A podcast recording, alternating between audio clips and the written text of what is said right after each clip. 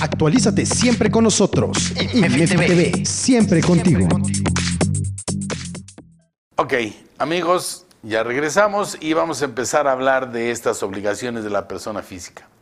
Quiero aclararles que el mundo de las personas físicas es un mundo complicado. Todo el mundo cree que porque hay un declarasat ya es fácil el llenado y quiero decirles que ya el declarasat viene prellenado. O sea, las personas que tuvieron, eh, por ejemplo, salarios o que tuvieron retenciones, van a ver ustedes que cuando se metan a la página del Servicio de Administración Tributaria, van a encontrar con que ya va a llegar alguna serie de datos prellenados. No porque estén prellenados van a estar bien, les quiero decir. O sea, hay que pedirle al patrón, si somos asalariados, hay que pedirle la constancia de retención, qué es lo que él declaró como ingresos, para ver si eso está de acuerdo con lo que viene en el declarasat. Entonces no es tan sencillo, aunque esté prellenado, bueno, es importante tener. Y vamos a ver que tenemos que tener un especial cuidado, en especial cuidado en esto de la declaración anual, porque es la base de la famosa discrepancia fiscal. Eh, en, este, en este primer eh, módulo que vamos a hablar, vamos a tratar el tema de la obligación que tienen las personas físicas de informar en la declaración del ejercicio los ingresos la totalidad de los ingresos que reciban en efectivo, en bienes, devengados en los casos que marca el título 4, en crédito, en servicios en los casos que marca la ley y de cualquier otro tipo. ¿Eso qué quiere decir? Bueno, que tenemos la obligación de informar absolutamente todo.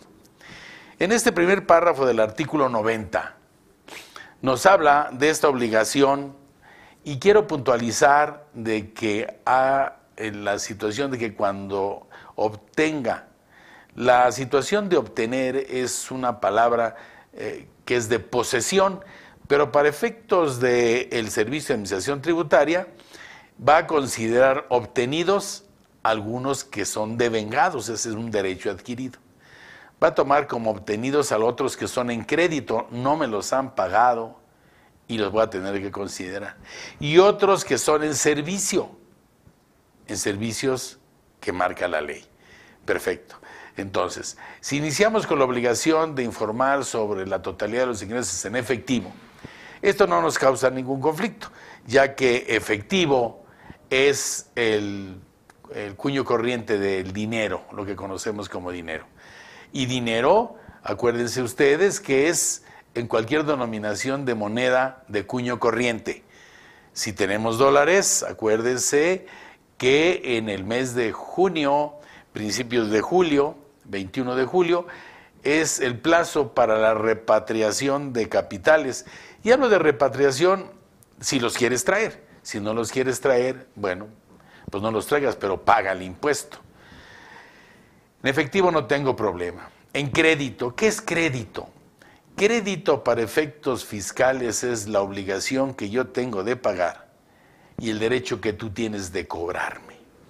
Entonces es algo, algo que no he recibido, pero que ya para la autoridad se va a considerar en crédito. ¿Cuáles son los ingresos en crédito que considera la autoridad que debemos de considerar? Primero, cuando en el capítulo 2 de actividades empresariales exporto mercancía o bienes y después de un año, después de 12 meses de no declarar ese ingreso o que no me hayan pagado, dice la autoridad, mira, después de 12 meses no voy a ir a averiguar en el extranjero si ya te pagaron o no porque no me van a hacer caso.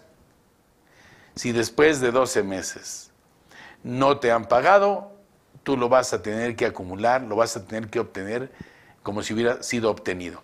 Aquí lo obtenido, lo obtenido, hay que tratar, ya trataremos en un tema especial, todo lo que es el impuesto al valor agregado, porque vamos a ver si hubo una modificación patrimonial o si efectivamente me lo pagaron, de acuerdo a, lo que se considera pagado eh, por el artículo 1b de la ley del impuesto al valor agregado. Después viene posteriormente en el del crédito, eh, tenemos, ya les dije, el capítulo 2, y después tenemos otro ingreso en crédito que es en lo que es el capítulo 4, enajenación de bienes. En enajenación de bienes también me dice que yo tengo que acumular la ganancia en enajenación de bienes, entendiendo que son bienes patrimoniales. Esto, ¿por qué lo dicen? Bueno, es muy fácil, la autoridad no quiere tener problemas, como en el caso del extranjero. Si a mí me preguntan si ya me pagaron, voy a decir que no. Si le preguntan a la persona a la cual le traspasé o le vendí el, producto, me va a, decir, va a decir que tampoco. Y dice la autoridad, mira, yo no quiero que me traigan así entre tú y él. Entonces, con el simple hecho de que exista las voluntades de transmitir la propiedad como lo marca el Código de Comercio, ¿sí?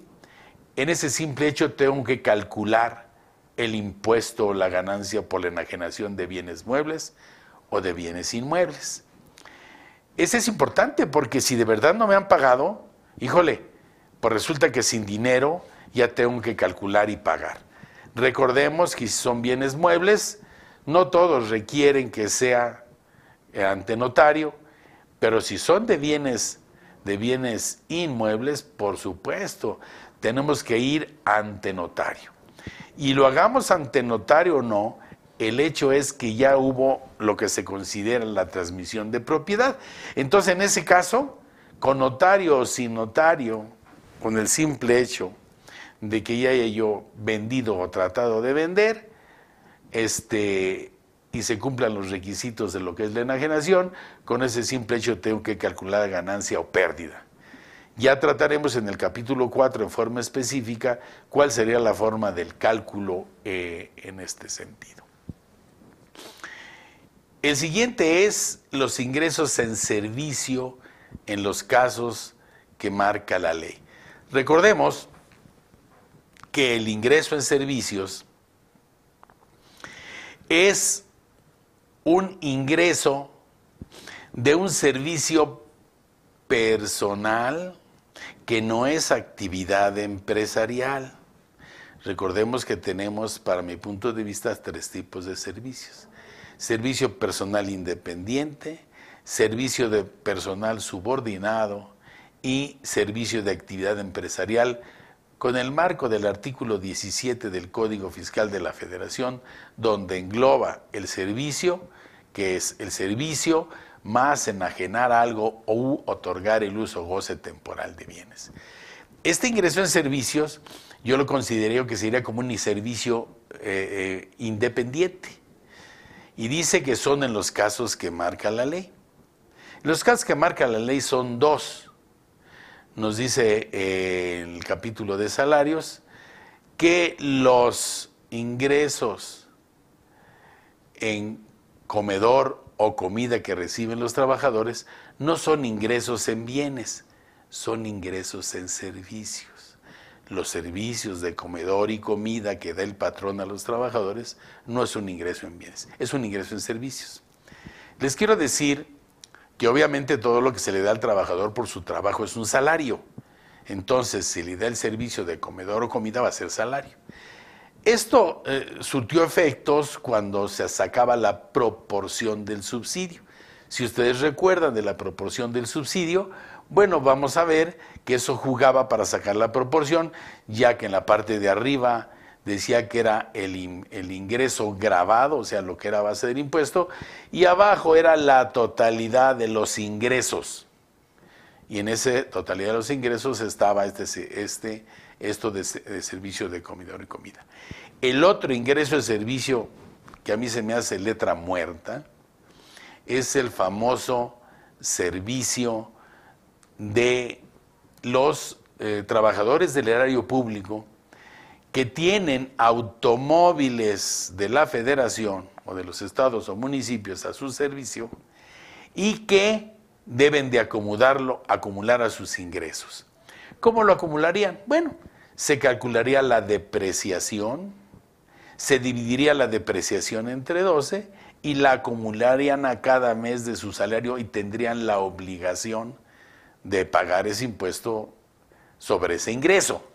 Se me hace letra muerta porque yo quisiera ver si alguno de los funcionarios va a poner el carro que utiliza, sobre todo, obviamente, si es mayor al límite del año pasado de 130 mil pesos, por la diferencia tendría que pagar su auto, obviamente, el auto de su familia, porque eh, así se estila, que les den auto también para la familia, o para las escoltas que también están dentro de lo que es su salario, que es para cuidarlos. Entonces, esa situación es letra muerta porque aunque sí lo acumularan, yo les aseguro que se ponderaría el ingreso y no, no pagarían absolutamente nada. Pero bueno, yo considero que es letra muerta. Esos son los únicos dos. Pero voy a poner un, un ejemplo de un ingreso en servicios para que vean ustedes que, cuál es el ingreso que en este caso no sería objeto. Resulta que tú eres eh, mi doctor o mi doctora y yo soy tu contador. Entonces vamos a convenir tú y yo en que tú vas a aliviar mi cuerpo viejo, cansado y decrépito,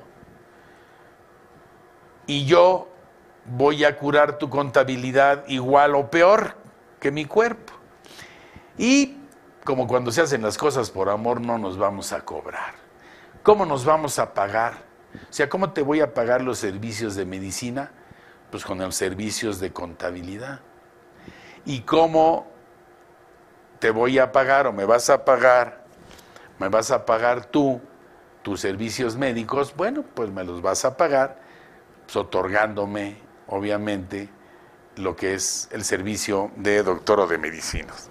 Como ves, esos son los ingresos de servicio. Y podría ser muchos más que en lugar de que me pagues esa transacción o esa intermediación, en lugar de que me pagues con dinero, me lo pagues con servicios. Si yo soy un agente de, de estos de agencias de viajes y el servicio que yo hago hacia tu hotel me lo pagas con la estancia de tu hotel y pagarme el avión y los, y los transportes y la comida, pues me estás pagando con servicios, con tus servicios. Entonces es muy importante, es muy importante eso. Recuerden, ¿eh?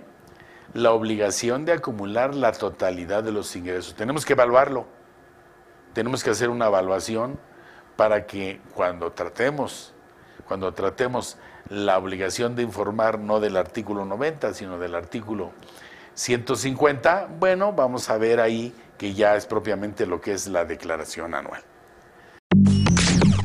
Si quieres terminar de escuchar este programa, visita www.imedi.tv y disfruta de toda nuestra programación.